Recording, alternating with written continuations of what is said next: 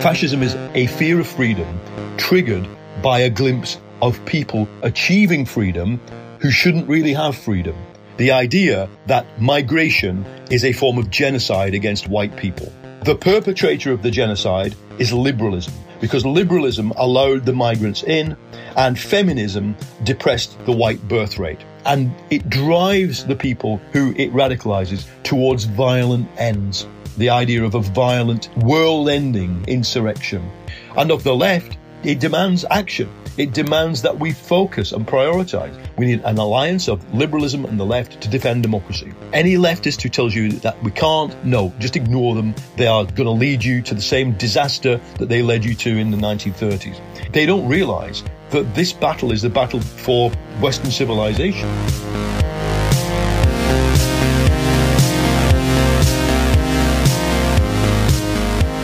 Thank you so much, guys, for tuning in to this week's episode of the Dissens Podcast. I'm your host, Lucas Ondrejka, and I'm honored to be joined by Paul Mason, activist and writer. His latest book, How to Stop Fascism, has just been translated into German, and Paul was so kind to join me here on the show to talk about resisting and defeating the new far right. Paul, the last decade we've seen the far right on the rise, so much is evident, but I think what's not that well understood is actually what are the reasons for the return of fascism. Yep. So, why do you think fascism is on the rise again? I think we're living through a period of breakdown, and not just the breakdown of an economic model, what we call neoliberalism, which blew up in the global financial crisis of 2008. Far more importantly for me, is the breakdown of the neoliberal ideology. Mm. Because the neoliberal ideology was a kind of economic doctrine that explained everything. In fact, there's a great quote from my friend and colleague Will Davies, who works at Goldsmiths University. And he calls neoliberalism the disenchantment of politics by economics. So you could almost say the conversion of politics into economics. And so neoliberalism said to two generations of people, as long as you obey the market, you will be okay. The market is like an all knowing, intelligent machine which can think better than you. Mm. I mean, I grew up in the 1960s, and the ideology I grew up with, we could describe it as Keynesian as the Keynesian world, the welfare state, the idea that the state will look after you. But it wasn't an all encompassing ideology. It didn't claim to explain everything. Neoliberalism claimed everything. And so when it blows up and no longer explains the world, the market no longer delivers benign outcomes, and the pursuit of individualism no longer delivers benign outcomes. Hmm. People begin to ask the question, what other ideologies are there? Because we kept a kind of zombie neoliberal economic system alive through quantitative easing, through central bank money creation. But you can't keep an ideology alive that way because the human brain demands coherence. And so I was very influenced by the work of Karl Mannheim in the 1920s. Mannheim is trying to understand why the Weimar Republic doesn't work and why people are rushing to the extremes of politics, Nazism and the KPD. Hmm. And Mannheim's explanation is this in normal times, there is ideology. And the ideology is kind of a common sense and it works because it's reinforced by everyday experience. But in abnormal times, the ideology breaks down and people seek utopias. What I think we're seeing with the rise of the far right this time, even though the far right are small in terms of political parties and voting share, we're seeing a mass search for a utopia, mm. a utopian solution to the problem that the economy is busted and the reigning ideology no longer makes sense. It's di- it's very different. We should discuss the differences between now and the 1930s. But that one similarity of the breakdown of the ideology is the key to understanding why people are rushing to the extremes.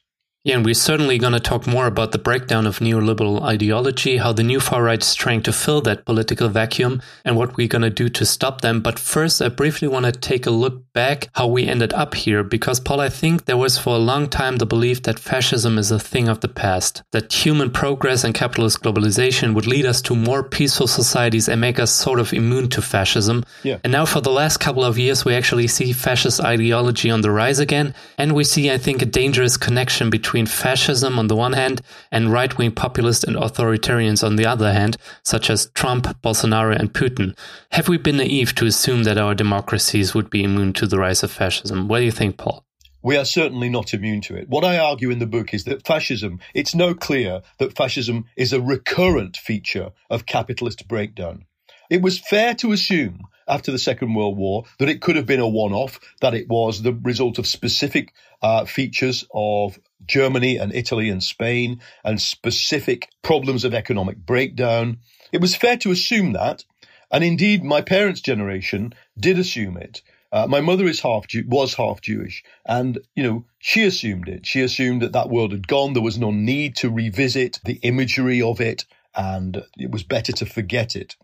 So when I was first active in the anti-fascist movement in the late 1970s, we used to chant "Never Again" at the Nazi skinheads, almost as a a victory slogan, like "Yeah, never again can you strut around the world seeking Lebensraum, you know, and we thought they were just a joke. But now it's now clear that never again was only an aspiration. And unfortunately, it's a failed aspiration. And I think that a lot of the reasons I wanted to write this book is because neither the liberal theory of fascism nor academic theories of fascism, nor indeed the Marxist theory of fascism fully explains why we are seeing the recurrence of the phenomenon in a different form. And, you know, it's a very different question. Why did fascism happen to why is it happening again? I think that it's proven by the emergence. Mm. Now, you mentioned Trump, you mentioned Bolsonaro, you mentioned Putin, and we should talk about Putin. These are not fascist politicians. They are, I would argue, right wing nationalist and in some cases ethno nationalist politicians who very clearly belong in the category right wing populism. The problem is political science, having spent 20 or 30 years establishing separate categories like authoritarian conservative, right wing populist, fascist, the problem is all of these strands of politics, parts of conservatism, all of populism, all of fascism are now structured around the same thought architecture, the same logic.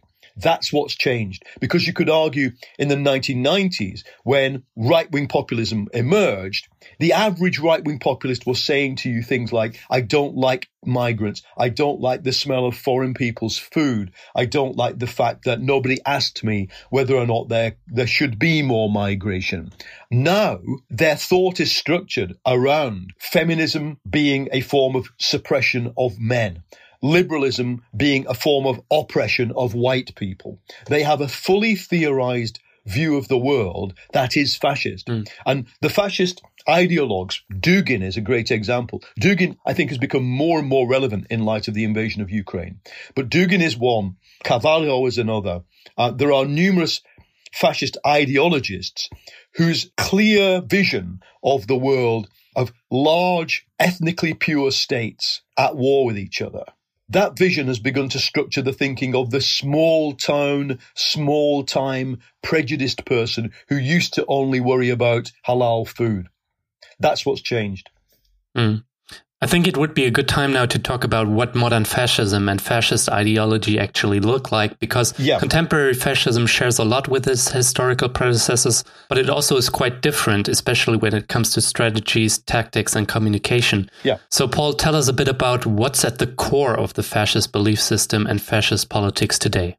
Yeah. The first thing to say is that the new form of fascist belief system structures the way they do their politics. And in turn, their new belief system is structured by the problem of imperialism, the specific form of imperialism we're living through. Mm. So for me, there are five parts to the thought architecture of modern fascism. I will list them. Number one, the great replacement theory, the idea that migration is a form of genocide against white people. Point two, the perpetrator of the genocide is liberalism, because liberalism allowed the migrants in and feminism depressed the white birth rate. So that's kind of point 2A, 2B, anti-liberal, anti-feminist. Hmm. Point three, beneath it all, there is cultural Marxism. This is not an accident. In fact, for fascists, both in the 30s and today, nothing can be an accident. Everything has to be planned by somebody. And the people planning it are the cultural Marxists, the Frankfurt School, um, Herbert Marcuse, and their followers. And they have decided to destroy the West through cultural liberalism and social liberalism, gay rights, etc. And it's very interesting in this sense that in the 30s, if you look at the relationship between Bolshevism and Jewishness in Nazi ideology, then Jews are often depicted as the so-called carriers of Bolshevism. Mm. You know, like a rat carries plague. This was a common theme in Nazism. So what you now see is that liberals and feminists are inadvertent carriers of cultural Marxism. That's the structure. So we get to point three, cultural Marxism. Mm. Point th- four is what do you do about it? You do meta politics. You win an ideological argument. You repeat an ideological argument through memes, through gestures, and, and again and again through symbolic violence. So you're not trying to seize power. There is no march on Rome. There is no beer hall putsch in the current iteration of fascism. Because what you need to do is to create a community of people ready for point five. And point five is what we call day X. It's the deluge, Armageddon, when a mass outbreak of racial violence engulfs the world whether it's the civil war in America, whether it's what we're seeing now with Russia's invasion of Ukraine, which I argue is a pure example of an ethno nationalist war. Mm. The fascists of today fantasize about a great breakdown, out of which emerges this world once imagined by Carl Schmitt, the Nazi ideologist. You know, large spaces ruled by single governments and societies which are homogeneous, which cannot tolerate heterogeneity. That's the vision. So if you think that's coming, and climate change tells you that you have a good chance of indeed the world collapsing into large ethnically defined monostates. Hmm. And indeed, the Russo Ukrainian war tells you what that might look like. And the genocide in Xinjiang against the Uyghur people tells you what that might look like you can wait. If there is a finality to history coming, uh, and it's, it's, a different kind of end of history than the one imagined by Fukuyama. And Fukuyama imagined the Nietzschean end of history. Mm. This is the triumph of the will that is coming. And if you think it's coming, then you wait and you don't. In fact, what you do is you live inside the counterculture. Mm. If these five things structure fascism, then what it then structures is a form of behavior.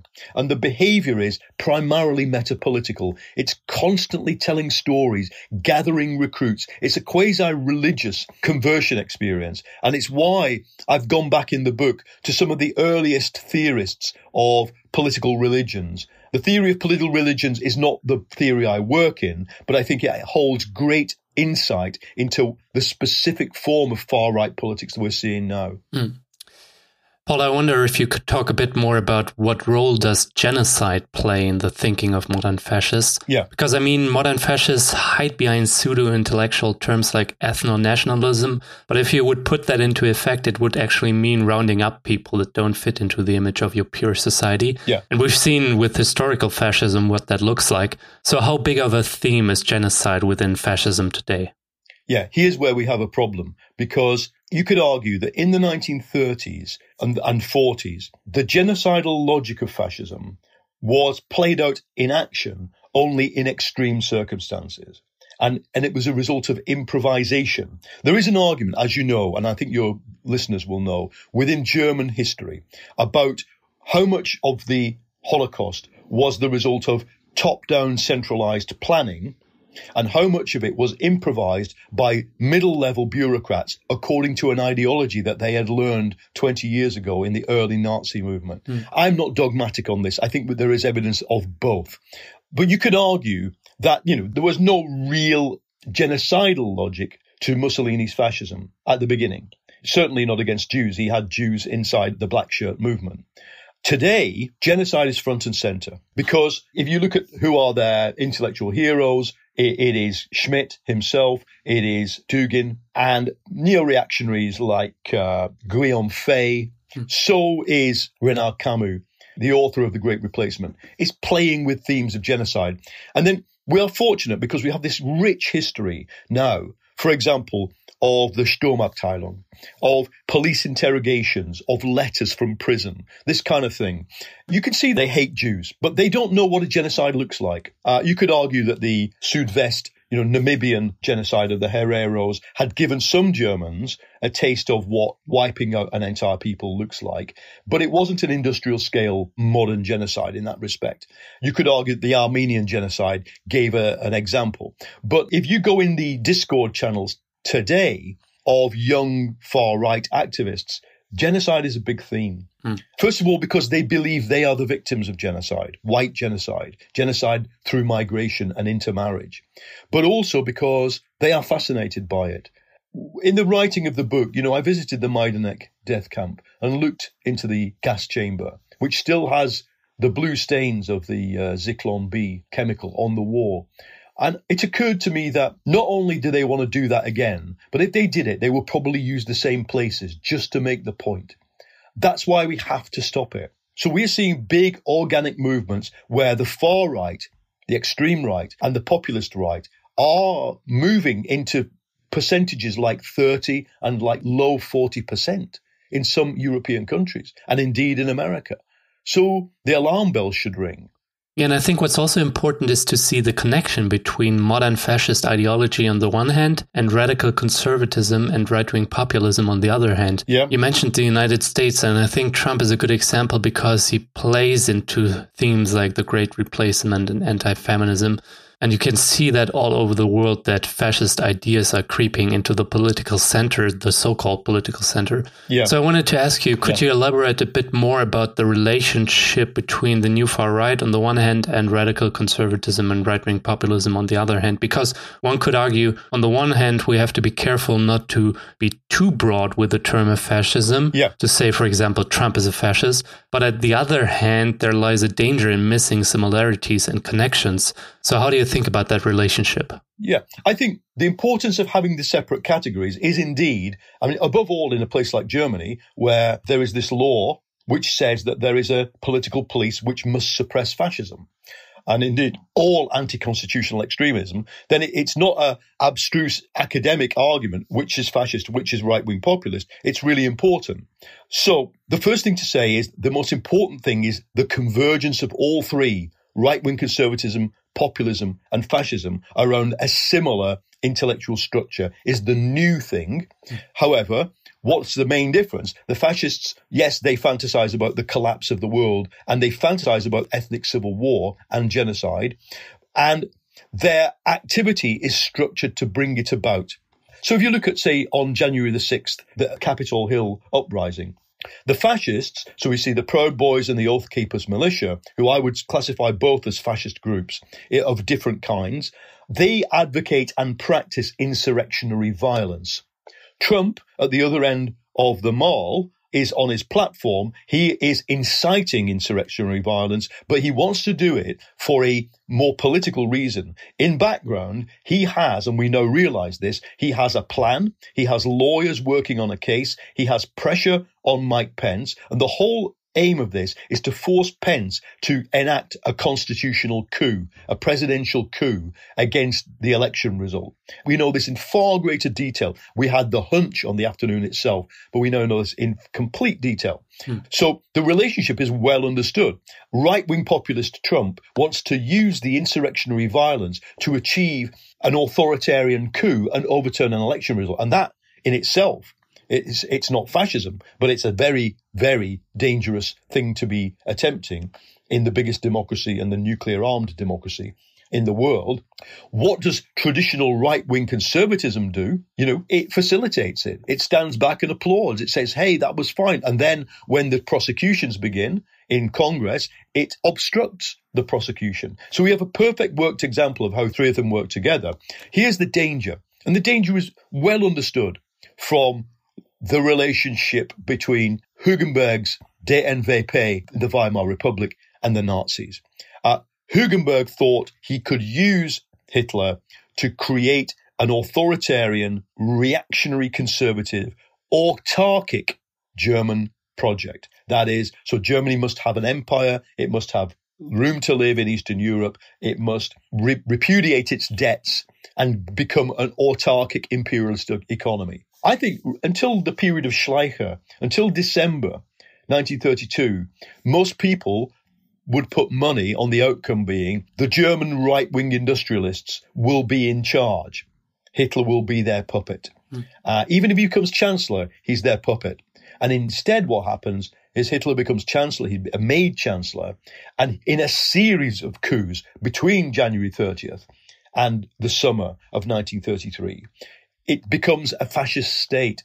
So, you know, the danger is that modern fascism, even if it is quite different to the old fascism, it's leaderless, it's networked, it's quite internationalist. It still remains possible. What would we see? We would see in America a coup, you know, the suspension of large parts of the Constitution.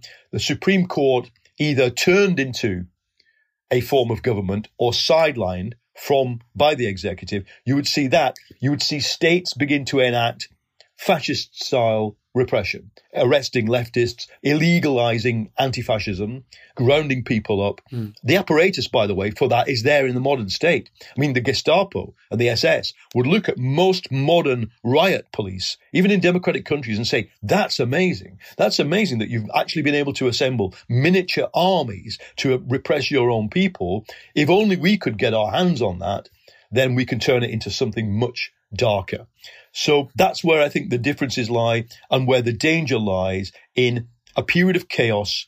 Fascists start doing things. So I point out in the book, one of the case studies is about when more or less the whole of the European far right went down to the Greek Turkish border in 2020 to do a little miniature bit of, of symbolic violence, rounding up refugees who were crossing the river and confiscating their shoes and holding them at gunpoint while the Greek state did nothing. Well, that will start happening all over America in the kind of future Trump and his followers envisage. And so I want your listeners to understand we're talking about the threat is within a decade. The threat is not like in the mid century, the threat is this decade. Yeah, and I think it's also helpful for us anti fascists to think in processes of fascization rather than getting stuck in endless debates whether this and that regime is strictly fascist or this and that actor is strictly fascist. Yeah. Because that actually puts us in a better place to see the interconnections between certain lines of thoughts and to fight fascism from the get go. Yeah. And indeed, one of the historians of fascism who influenced me most was Zeev Sternhell, the Israeli left wing historian, mainly of French fascism. Sternhell, in an interview towards the end of his life, opened it by saying, There are worse things than fascism. And he listed it was possible to live in Mussolini's Italy until the Nuremberg laws. It was possible for Jews to survive in Nazi Germany. Zeev Sternhell points out that, that fascism isn't the worst thing that humanity has ever created. And I think that we must focus a little bit. Of course, the book came out well before even the preparations for the Ukrainian war began. But what we've seen with Putin, now Putin obviously has occasionally relied on far right movements within Russia, and he has in, certainly encouraged far right movements inside Europe and America. But Putin himself is not a fascist politician in the sense that he is a a right wing authoritarian who doesn't even need populism because he can rig any election he wants and crush any opposition he wants. He's the classic dictator and he's become a dictator. What we didn't realize, I think we will find out once this is over, that Putin was radicalized while in power and has become very wedded to ethno nationalist ideology. And the Ukraine war, it, its casus belli is that Ukraine exists. That's that's simply what he says. Ukraine is an anti-Russia that should not exist. Its national ideology, its its language, its national consciousness is an affront to Russianness, and therefore we are going to wipe it out. And we're seeing now Putin has to justify the war and indeed some of the defeats that have been inflicted on him militarily you, if you watch Russian state TV, it's wall to wall fascism. Mm. So that's something that I didn't expect. It's not something I anticipated in the book, but it's yet another confirmation that, that what we're up against. You know, I, I took part in a project called The Great Regression. Actually, that title is a great underestimation of what is really going on. This is not a regression. It's not a sort of conservative swing in Western society. It's a radicalization. It's the breakdown of neoliberalism, and neoliberal ideology. And it urgently demands two things from us. Well, it demands of liberalism to decide which side are you on. Are you going to carry on repressing the left? Are you going to take part in anti-Muslim rhetoric? Or are you going to side with the progressive majority of society that wants to resist this drift to far right ideology and fascism? And of the left, it demands action. It demands that we focus and prioritize. And as I argue in the book, we must learn the lessons of the 30s. Way too many leftists are stuck in the world of class against class. They're still fighting the ECB. They're still fighting von der Leyen. They still they still want to fight the, the, the battles of 2015. They don't realize that this battle is the battle for Western civilization. We are fighting for the Enlightenment. We, we could see, a, you know, Dugin. Dugin says if we can reverse from communism to capitalism in Russia, why can't we reverse to a hunter gatherer society? That's the scale of radicalism we're up against. Mm. Yeah, I think every leftist should be aware of the difference between democratic and revolutionary anti fascism, and they both have the right to be there because I think capitalist inequality is a breeding pool for fascism, and we gotta push for a better, for a more free, more equal society. So I think class against class is still a thing, but that fight should not make us blind for the threat to democracy itself, and that we have to ally with liberals to defend the good that we have.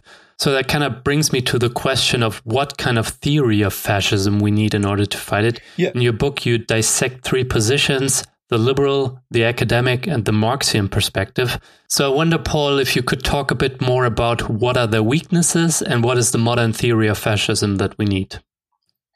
The first thing is, is that liberalism doesn't, doesn't want to talk about fascism. Um, it finds it very difficult to rationalize why it's back because liberalism doesn't have a theory of the world. If you talk to, I don't mean just liberal politicians, I don't mean the FDP in Germany, I mean also social democrats. They don't have a theory of the world. They don't have a theory that capitalism blew up, neoliberalism blew up, partly because they don't have an alternative to it. That's their problem. The academic theories, one of the reasons I wrote this book is I was seeing young anti fascists trying to juggle different academic definitions of fascism without realizing that these academic definitions are just research hypotheses. They're not a product of struggle. They're not owned by movements. They're just owned by increasingly abstruse post-structuralist historians and sociologists for whom you know the study of words and signs and symbols is more important than the study of reality. And I wanted to say, you know, I wanted to shake people and say, look, whatever definition of fascism we come up with, it has to be of a movement, of a process of contradiction. Mm. And it's like, how do you define water? How do you define a stream? Don't waste your time trying to hone down to two sentences. Understand the process, understand the reality in, a, in its movement and in its contradiction. And in that sense, the Marxist definition is the one we need to begin from. But of course, the Marxist definition, as inherited from the Comintern, is rubbish. It, it, it, was rubbish then, and it's equally rubbish now. The idea that it's the military wing of finance capitalism brought about by mass unemployment. Well, you know, the finance capitalists today are some of the most liberal people in the world. Mm. For me, the key to understanding this from a Marxist, from a materialist point of view, is to understand it as a mass psychological phenomenon. Mm. And that's why two of the greatest Marxists, Fromm and Reich, are the people we need to begin from. And Gramsci, the greatest theoretical conquest Gramsci made about fascism was in 1921 when he admitted it's only partly a class phenomenon. It's only a partly fits in to our understanding of class struggle. It's got to be something different. And I think in his in his prison diaries, he does explore why fascism in Italy, particularly, took the form it did. But I don't think he ever came to any defensible co- theoretical conclusions. It is Reich and Fromm who come to the conclusions. Fascism is a fear of freedom triggered by a glimpse of people achieving freedom who shouldn't really have freedom, whether it's liberated women in the Weimar Republic, whether it's peasant socialists in liberal Italy. And it drives the people who it radicalizes towards violent ends. The idea of a violent, world ending insurrection. Yeah, I think it's super important in order to fight fascism. We have to understand what makes people susceptible for fascism and how they get radicalized. And there are kind of two explanations out there. The one stresses socioeconomic reasons, and the other one more cultural reasons. And you, in your book, you write yourself the return of fascism is a symptom of a system failure within capitalism. Yeah. But at the other hand, you stress the cultural dimensions when people are triggered by the liberation battle of black people, of people of color, of women, of queer people. Yeah. And I think these two dimensions are too often put against each other where we should see the connectedness. So, how can we think about the connection between the socioeconomic dimensions of the rise of fascism and the cultural dimensions? Just let me give you a concrete example. I went undercover on a demo which was called to protect the statue of Winston Churchill against Black Lives Matter. Okay, so the people who went on it were largely elderly football fans, men in their 50s, uh, drunk, white. Uh, there were some young people and there were some ex soldiers. So, what made them get out of bed, get drunk, stand in the middle of London, fight the police, shout at the police? Why aren't you arresting them? they kept asking. Why aren't you arresting the black people? By the way, there were no black people around. Black Lives Matter had no intention of attacking Churchill's statue. Hmm. What made them do this was the sight of Black Lives Matter on the street. It just triggered something in them that said this should not be happening. There should not be mass demonstrations of black people in my country where they the police can't control them. The police don't arrest them. They don't stop and search them. They don't put them in the back of a van and beat them. Or they are allowing them to march through the streets saying that their lives matter. By implication, more than my white life. So that was a perfect example to me of the fear of freedom triggered by the glimpse of freedom. Mm. The freedom is a multi ethnic society, precisely a society where black people don't get randomly stopped in the street. And I was on the Black Lives Matter demos, and they were beautiful demos. They were expressions of huge solidarity and positivity. So these guys, okay, they have lived through 20 or 30 years of seeing the society they come from, small town Britain, ex industrial Britain, decline. This drove them more and more to the right. It drove them to be anti migration, uh, anti feminist. But I don't think until we saw a movement of black people that said, you know, you know, we're, we're not going to just become lawyers. We're not just going to become politicians. We're going to actually go on the street and say the police don't have the right to shoot black people dead. When they saw that in America and when they saw their own type of people go on the streets, like this guy Kyle, Kyle Rittenhouse, with a gun and shoot people, it triggered something in their minds. Mm. And so that's what I mean by fear of freedom triggered by the glimpse of freedom. It happens because after 30 years of neoliberal um, poverty and 10 years of neoliberal breakdown, where there is no guiding, coherent politics coming from the center, these guys had just had enough. And I don't know where they go. If you can suppress them, sometimes they just repeat, retreat back to the corner of the pub, muttering insults about migrants. But sometimes they go online and they become more radicalized. Mm. Just one last question, Paul. If we look at all that you said so far about the modern fascist belief system, the escalating crises within capitalism that could make people more susceptible to fascism, yep. and also the psychology behind people getting radicalized and saying, I don't want to see freedom for people that don't look like me. So, what does all that mean for the left? What do we need to do to fight the new far right? For the left, it means, and Daniel Guérin spells this out in his book, The, the Brown Plague, written in the first year of the Weimar Republic. We only a living, breathing alternative can stop the rise of fascism. Of course, we are trying to defend democracy. We're trying to defend democratic institutions. But what we are not there to defend is the economic status quo. The left must argue for a radical transformation. Mm. And we saw in the first iteration of Jeremy Corbyn, the, the politics of Corbynism in Britain, we saw how that could work. We saw that it could mobilize people who are just sick of the present. They're sick of the way things are In the second iteration of Corbynism, it just didn't work when we were up against a radical right wing government, and we could discuss the reasons for that. But there are other examples. Bernie Sanders movement. Mm. We've got to have our own goal. That's number one. Then beyond that, there are the anti-fascist tactics. And in the book, I list them. There are three. They're well known. First, we need an anti-fascist ethos. We need a cultural movement that says we are proud to be anti-fascists. Anti-fascism is a thing.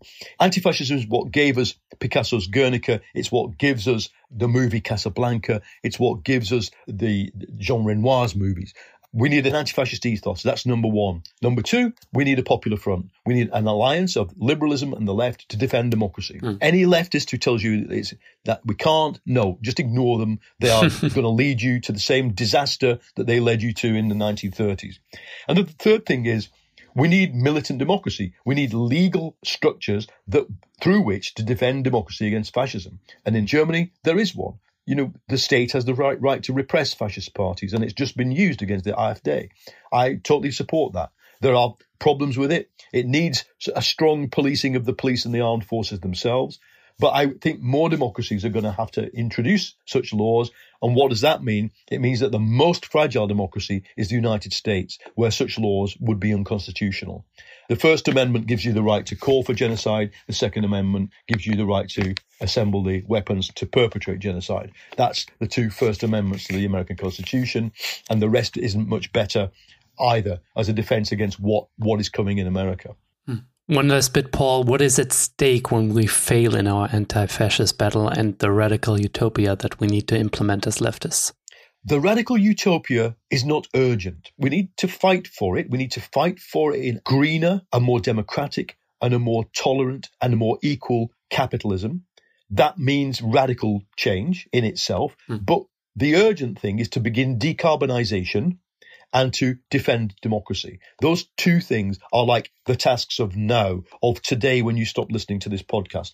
Those things are the urgent things. What's at stake if we don't do those things are climate chaos will form the perfect backdrop for what the fascists want, which is global ethnic civil war. Hmm. And if we lose democracy, you know, we now have three basically large imperialisms the West, Russia, and China. Hmm. You could argue four the USA, European Union, Russia, China, however you want to split it. Russia and China just signed a pact to destroy the world order. 4th of February, the Xi Jinping Putin joint declaration basically said the rules based order is over. There are now multiple modernities, multiple definitions of democracy and human rights. And if you don't like it, you know, that's your problem. Mm. America, as I've said, is probably the most fragile of Western democracies, but Europe can survive. Europe can cohere. And I think the strategic autonomy of Europe is more and more important. But what's at stake? It, you don't have to look into in the history books anymore. You just have to look at what happened in the Kiev suburb of Bucha: mass killings, rape as a weapon of war, ethno-nationalist ideology pumped out 24 hours a day by the state media, leading to low-level, maybe even self initiated, certainly crimes against humanity. And it's not a future problem, it's a now problem. Paul, thank you so much for making time for my listeners. Thank you. It's been brilliant. Thank you.